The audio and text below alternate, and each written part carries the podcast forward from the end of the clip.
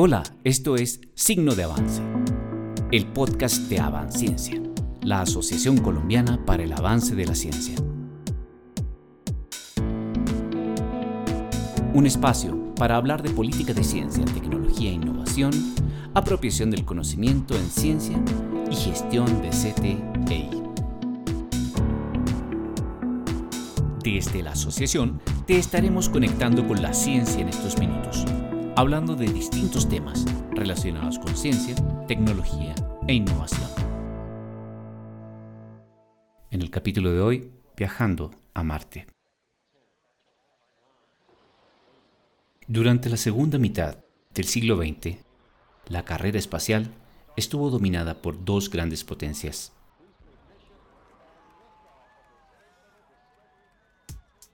Estados Unidos y la Unión Soviética.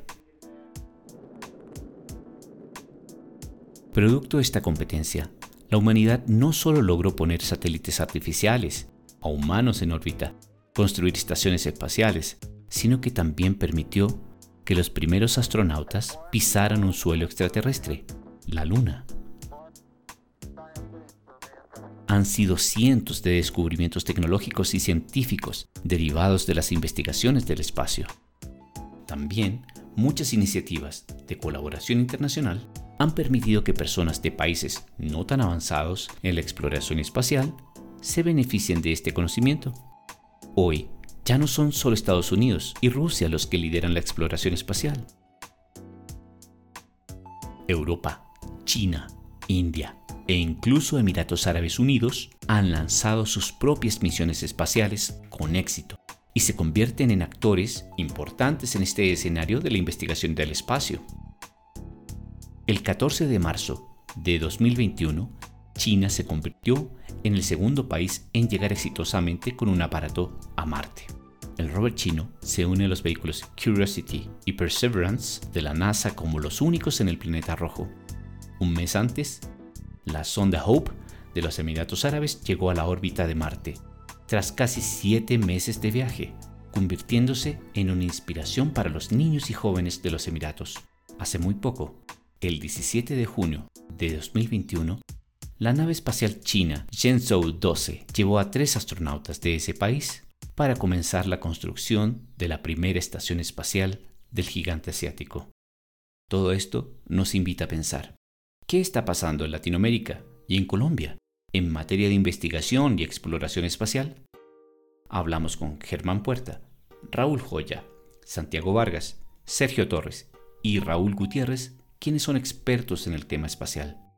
Les preguntamos, ¿qué significa para la humanidad que la sonda Tianwen 1 se haya posado en el planeta rojo?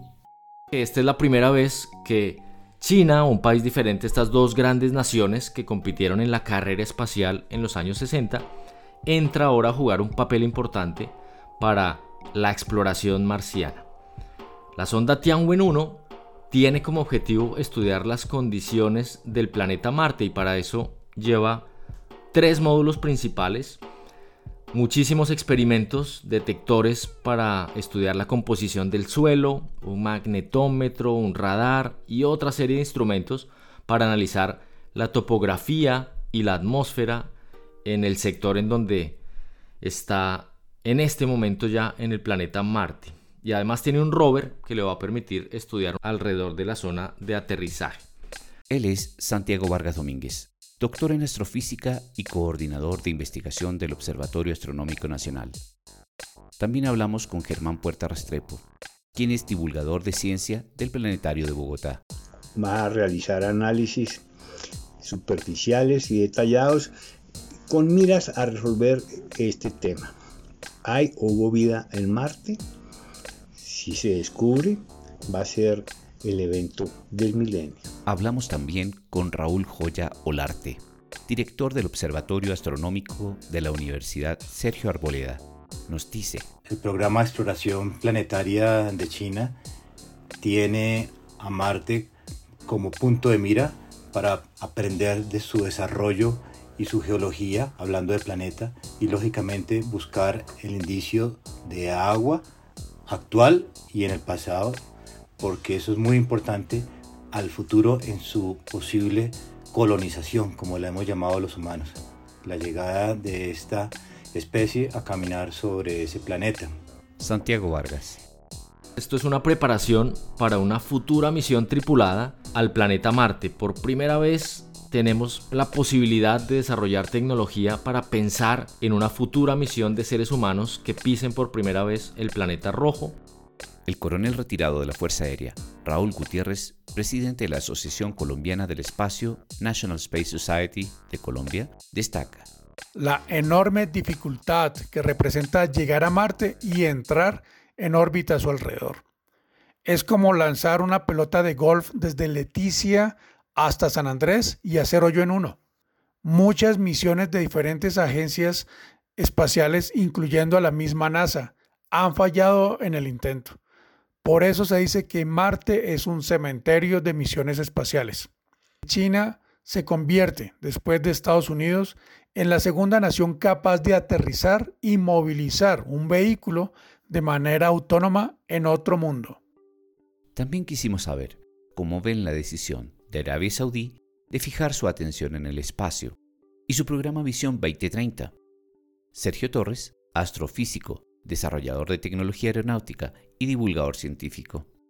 A mi parecer, el aspecto más interesante de la estrategia es que el proyecto de la sonda espacial Hope a Marte fue motivado no por la ciencia, sino por los beneficios a la economía. El interés de los promotores y gestores del proyecto a nivel gubernamental estaba encaminado hacia el aceleramiento de la economía a través del fortalecimiento de la ciencia y la tecnología. Esta estrategia sirve de ejemplo para mostrar que la economía del conocimiento sí funciona Arabia Saudí emprendió el proyecto espacial a Marte casi desde cero, ya que la nación no tenía una tradición fuerte en el área de tecnología espacial. Sin embargo, en un esfuerzo enfocado de seis años, lograron completar el proyecto exitosamente y de paso también lograron dar un impulso decisivo al desarrollo científico del país.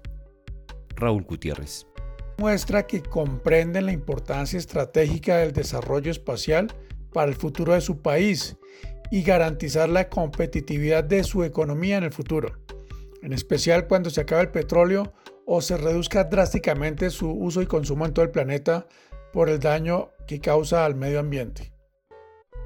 Raúl Joya nos dice, este país ha tenido en cuenta el sector espacial, lógicamente, porque encontramos que desde el año de 1985 ya teníamos a un astronauta de ellos a bordo del transbordador espacial, un príncipe, el sultán bin Salman bin Abdulaziz al Saud, y quien se convirtió en el primer árabe, primer musulmán y primer miembro de una familia real en viajar al espacio.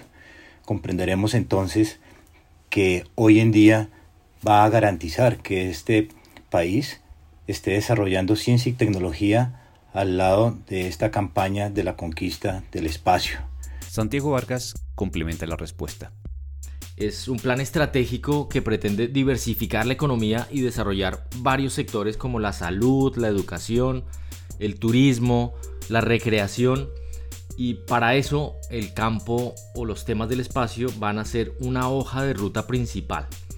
De hecho en este caso pues tenemos al príncipe saudí, el príncipe bin Salman al Saud, que de hecho tiene un contacto muy cercano con los temas del espacio porque fue uno de los astronautas que viajaron en 1985, cuando apenas contaba con 28 años, al espacio. Bajo el liderazgo del príncipe sultán, de hecho ya se consolidó desde febrero de este año formalmente la Agencia Espacial Saudí. ¿Y qué resultados podemos esperar? Germán Puerta. Bueno, desde el punto de vista científico no hay duda que vamos a tener unos desarrollos impresionantes, empezando por el estudio de los planetas y lunas, especialmente Marte, Venus y las lunas de Júpiter y Saturno, que tienen grandes promesas acerca de posibilidades de vida en esos lugares.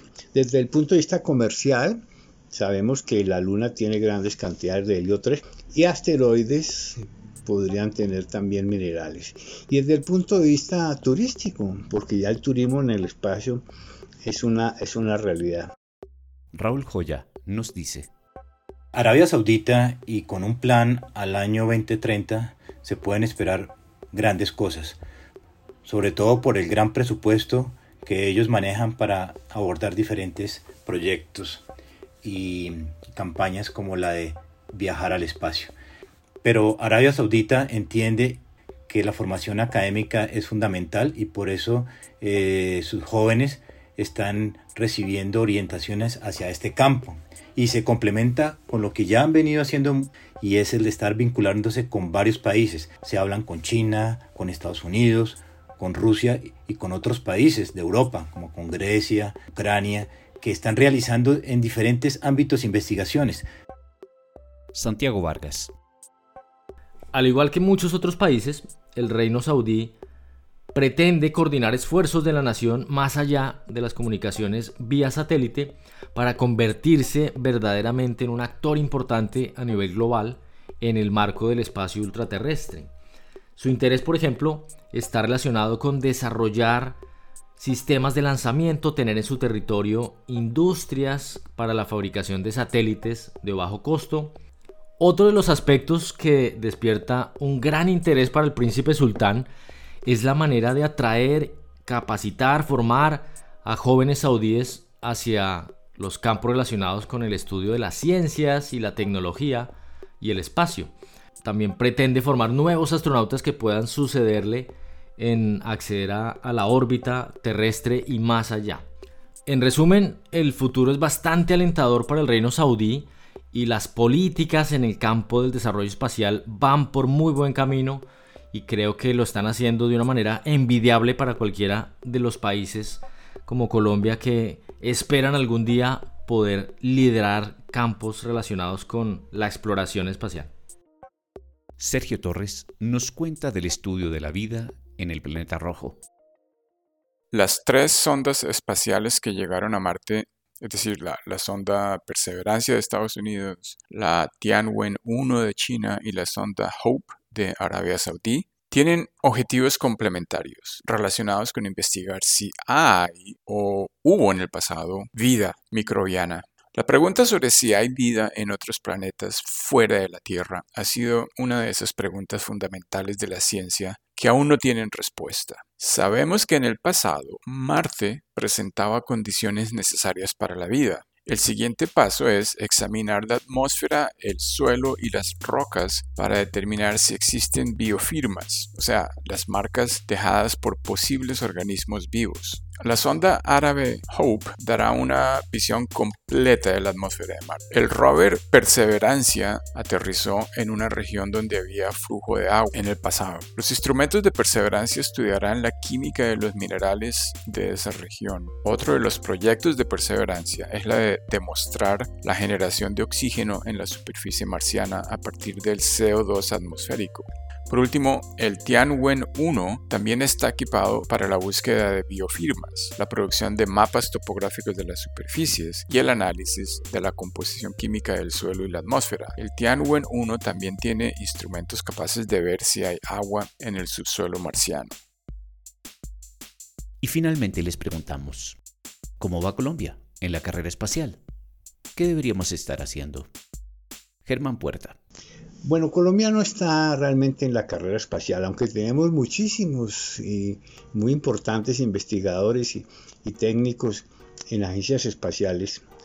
En realidad Colombia no ha desarrollado una agencia nacional espacial. Hay algunas intervenciones privadas y algunas alianzas que se están haciendo a nivel eh, local, pero eso es mínimo respecto a la importancia que debería tener la investigación del espacio en una nación como Colombia. Colombia debería construir y desarrollar una verdadera agencia espacial nacional, hacer una alianza con otros estados y, por supuesto, colocar sus ojos en el espacio.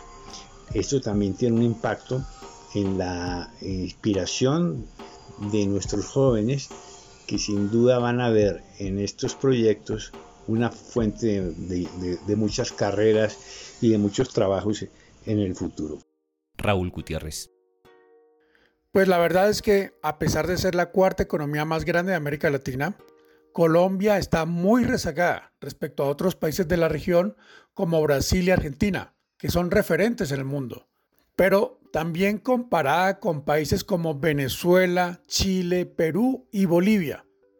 Todos los anteriores tienen sus agencias y programas espaciales, cuentan con uno o más satélites de gran capacidad y sobre todo tiene una comprensión clara de la importancia que el desarrollo espacial tiene para su futuro. En Colombia, con excepción del picosatélite CubeSat Libertad 1 de la Universidad Sergio Arboleda, que fue lanzado en 2007, y el FACSat 1, satélite de capacidades y tamaño un poco mayor, lanzado por la Fuerza Aérea Colombiana en 2018, no existen capacidades avanzadas que nos permitan dejar de ser clientes de la economía espacial mundial para más bien pasar a ser exportadores de productos y servicios. Para solucionar lo anterior, se requiere empezar por formular un marco legal que defina una visión y unos objetivos ambiciosos, que defina también un programa espacial nacional bajo el liderazgo de una entidad oficial, una agencia espacial oficial que se encargue de articular e integrar al sector privado, a la academia y a la sociedad civil organizada con miras a lograr los objetivos nacionales y estratégicos del desarrollo espacial. Santiago Vargas responde. Pese a que históricamente han habido algunas iniciativas desde el sector académico, como por ejemplo el lanzamiento del Pico Satélite Libertad 1 en el año 2007, y otras iniciativas privadas y más recientemente también satélites como el satélite FAXAT 1 de la Fuerza Aérea Colombiana, realmente no ha habido un desarrollo importante de las áreas de las tecnologías espaciales en Colombia en los últimos años. Así que pese a que Colombia desde hace unos años tiene una Comisión Colombiana del Espacio que está adscrita a la Vicepresidencia de la República. Infortunadamente ha tenido muchos altibajos. La reciente misión de Sabios del 2019 tuvo el foco de ciencias básicas y del espacio. Por primera vez se incorporan los temas del espacio en esta agenda de recomendaciones sobre cuál debe ser la hoja de ruta para el desarrollo en Colombia. También pues cabe resaltar recientemente salió a la luz la política para el desarrollo espacial colombiano, un desarrollo que está pues impulsado por la competitividad en temas del espacio. Hoy por hoy entonces pues eh, tenemos algunas iniciativas privadas como por ejemplo la reciente conformación de un capítulo colombiano de la National Space Society, una entidad norteamericana de gran renombre, para tratar de crear una masa crítica de personas que han trabajado en temas del espacio desde el sector académico, desde la industria, desde el gobierno, desde grupos privados, y con eso poder apoyar entre todos la integración de estos temas, apoyar para formular nuevas políticas, para integrar capacidades en estos diversos sectores. Raúl Joya nos dice. Creo que deberíamos unir al Estado a la industria privada, a la academia y a la sociedad en torno a lo que ya hoy en día sería más beneficioso para nosotros. Por ejemplo, el desarrollo de sensores, es decir, de artefactos que nos ayuden a estudiar, a interpretar lo que está pasando sobre nuestro territorio. Es la observación de la Tierra desde el espacio, que eso puede traer muchas cosas buenas como el, mejor aprovechamiento de nuestros recursos naturales, evitar la tala de bosques, em, hacer un mejor pronóstico para nuestra agricultura en cuanto a los controles de plagas o lógicamente épocas de sequía o de lluvia y por qué no mirar los temas de seguridad y vigilancia de nuestro territorio. Y para finalizar, Sergio Torres nos comenta. Hemos visto algunos logros. La formación de la Comisión Colombiana del Espacio es un paso adelante. Incorpora el tema de asuntos espaciales en la agenda de ciencia y tecnología del país. ¿Qué deberíamos hacer? Uno, en Colombia tenemos talento. En las ciencias tenemos estudiantes e investigadores sobresalientes que pueden competir a nivel internacional. Grandes proyectos científicos como el descubrimiento del bosón Higgs en CERN, el descubrimiento del Quark Top en Fermilab, el proyecto COVID de la NASA, la sonda Perseverancia de la NASA, Marte y muchos otros contaron con la participación de científicos colombianos. Dos, los líderes del país tienen que entender que la formación de científicos es un ingrediente necesario para el desarrollo económico del país. 3. Otro punto es que se deben fortalecer las ciencias básicas. Cuando yo era profesor universitario en Colombia, escuchaba críticas como la siguiente, ¿para qué enseñar mecánica cuántica y relatividad? En este país necesitamos que los estudiantes aprendan cosas más prácticas. La respuesta corta es, 1. Las carreras del futuro requieren entender el proceso científico y manejar conocimientos científicos. Y hemos llegado al final del capítulo.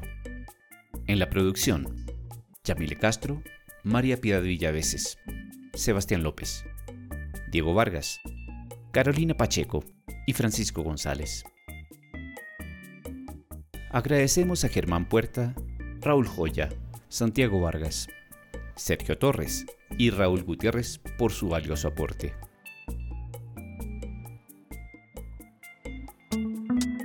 Esperamos que este programa, de signo de avance, haya sido de tu gusto. Nos puedes encontrar en Spotify, Apple Music o directamente en nuestra revista digital innovacionyciencia.com.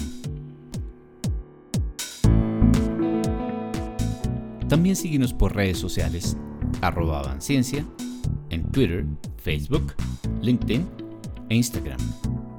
Visita nuestra página web avanciencia.org donde podrás encontrar información sobre las actividades de la asociación, novedades y noticias relacionadas con CTEI. Finalmente, te invitamos a ser parte de nuestra comunidad. Asociate. Nos estaremos encontrando en la próxima emisión de Signo de Avance.